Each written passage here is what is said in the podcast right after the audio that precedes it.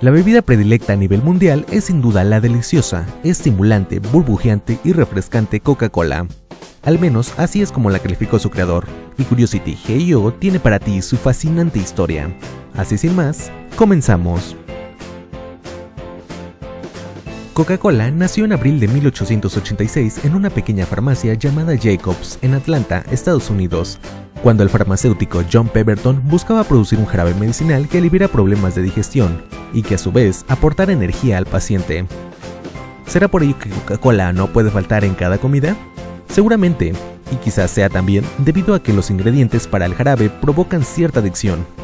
Por ejemplo, se sabe que para su elaboración se utilizó extractos de hoja de coca, cafeína, azúcar, ácido fosfórico, agua carbonatada, extracto de nuez de cola, vainilla, glicerol, entre otros que posiblemente nunca conoceremos, porque la receta es el gran mito de Coca-Cola.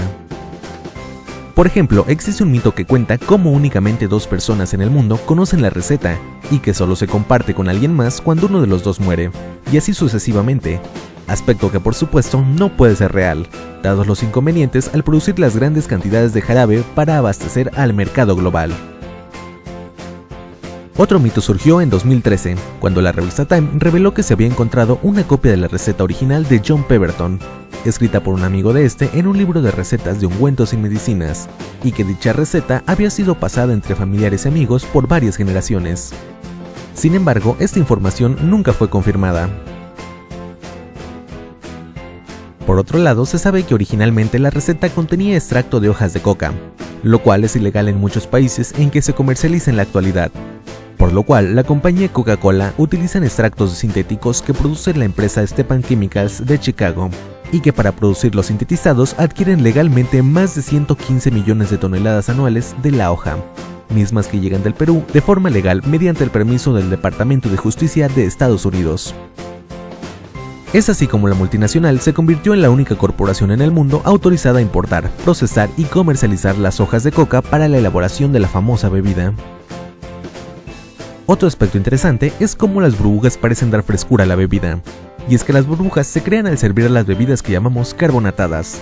El fenómeno se debe a que en el interior del líquido hay una gran cantidad de gas disuelto, suele ser dióxido de carbono, el mismo que expulsamos al respirar, Así, al aumentar el dióxido de carbono en una bebida, se puede producir un incremento en la percepción de frescura, de preferencia a bajas temperaturas. Un ingrediente no menos interesante en esta burbujeante bebida es la cafeína, considerada por la compañía como un estimulante ligero, aunque la Organización Mundial de la Salud lo considera inapropiado. Según Coca-Cola, una lata de 355 mililitros contiene únicamente 23 miligramos de cafeína, mientras que una taza del mismo contenido de café puede llegar a contener hasta 164 miligramos de cafeína. Ahora bien, para continuar conociendo parte de la historia de Coca-Cola, tenemos un dato muy interesante referente al logo de la misma, pues resulta que Frank Robinson, quien se desempeñara como asesor contable de John Pemberton, creador del prodigioso jarabe, fue quien ideó la marca y diseñó el logotipo con una caligrafía de rasgos alegres, que en cierta forma recuerdan a las caligrafías infantiles otorgándoles inocencia y gracia con toques genuinos y distintivos. Ese logo se ha mantenido de por vida, si acaso ha habido algunas líneas agregadas. Lo que también coloca a la compañía como una de las pocas en el mundo en conservar el logo original, a partir de constituirse como The Coca-Cola Company. Durante los años 1891 y 1893, otro farmacéutico de nombre Asa G. Candler compró y registró la marca, Solo le bastaron cuatro años para que la bebida fuera conocida en todo Estados Unidos. En 1899, los abogados Benjamin Thomas y Geoffrey Witchhead de Tennessee convencieron a Candler de que les concediera los derechos de embotellado. Fue así como se estableció un sistema que hasta hoy prevalece y consiste en autorizar a empresas fabricar, distribuir y vender el producto, cuyo preparado básico es suministrado por Coca-Cola. En el año 1915 se celebró un concurso de embotelladores para crear un envase único, resultando ganador Alexander Samuelson. Y por más de 100 años, su botella contorno sigue siendo el icono más comercial y ampliamente reconocido a nivel mundial. Incluso se ha dicho que la emblemática botella es el diseño familiar de la historia de los productos de consumo, pues los clientes la asocian a los buenos momentos y a celebraciones compartidas con amigos y familiares.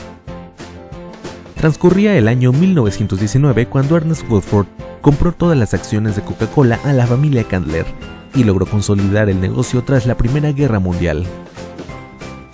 En 1923 se establecieron las bases para conformar The Coca-Cola Export Corporation, cuyo propósito era extender el sistema de embotelladores al resto del mundo, y se constituyó oficialmente en 1931. En el año 1929 apareció la primera nevera metálica. Aunque era pesada, incómoda y desperdiciaba mucho hielo, era mejor que sus predecesoras, que literalmente eran barriles partidos a la mitad con patas y forro galvanizado.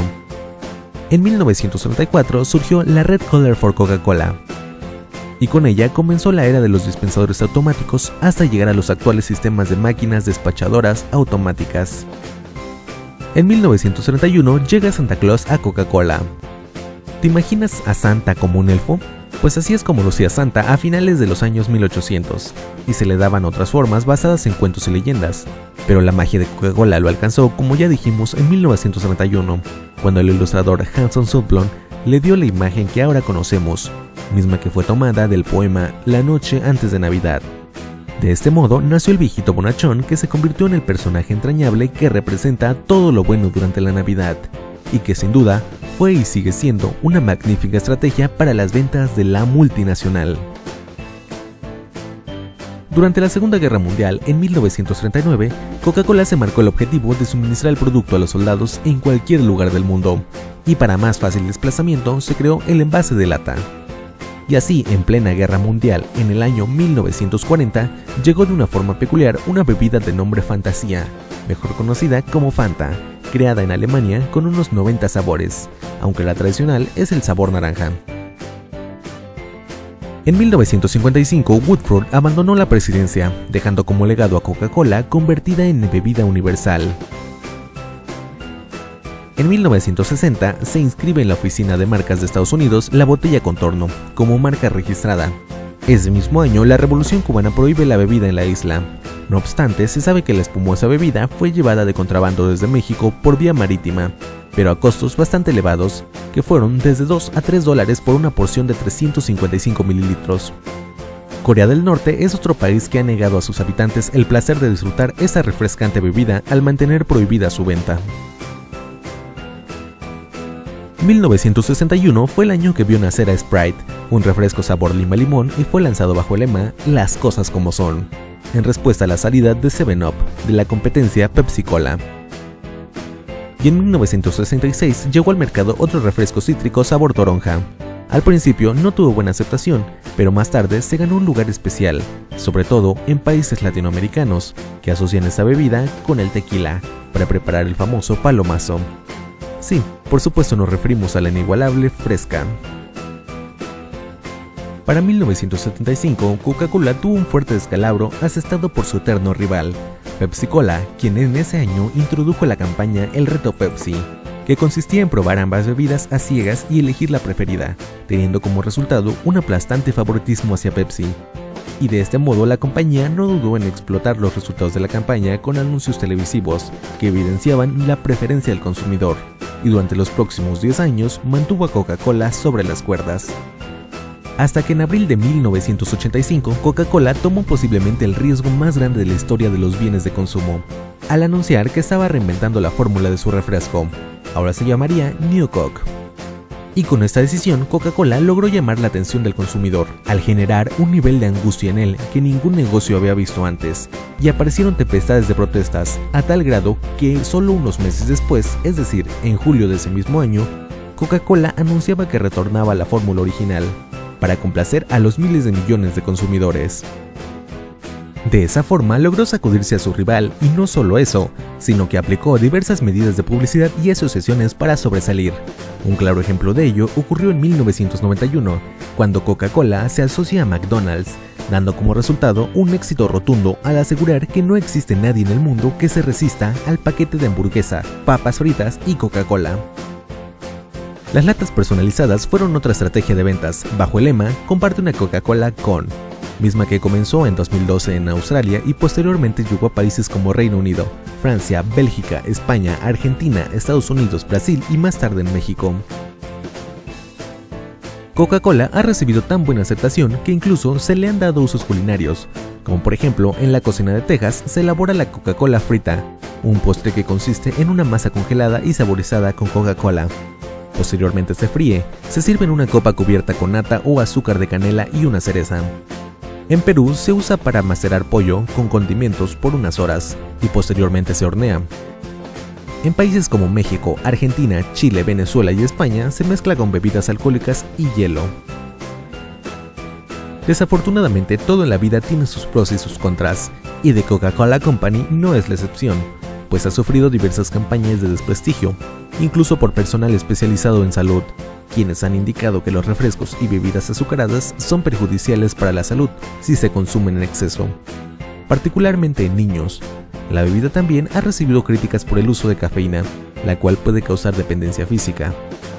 Además, se ha demostrado que existe una relación a largo plazo entre el consumo de refresco y la osteoporosis, y que el abuso en el consumo de dicha bebida puede agravar aún más la obesidad y la diabetes mellitus tipo 2, e incluso se le atribuye la inclusión de pesticidas en su misteriosa receta. Pese a todo ello, Coca-Cola ha sabido mantenerse en primer lugar en ventas de bebidas azucaradas y anualmente gana miles de millones de dólares con su amplio catálogo de productos, pues además de bebidas gaseosas, distribuye jugos, agua natural embotellada, bebidas energéticas y hasta productos lácteos. Fue así como Curiosity Hey trajo para ti la fascinante historia de The Coca-Cola Company. Si te gustó te el video, dale like o si lo prefieres suscríbete y no olvides visitar nuestras redes sociales para más contenido. Hasta la próxima.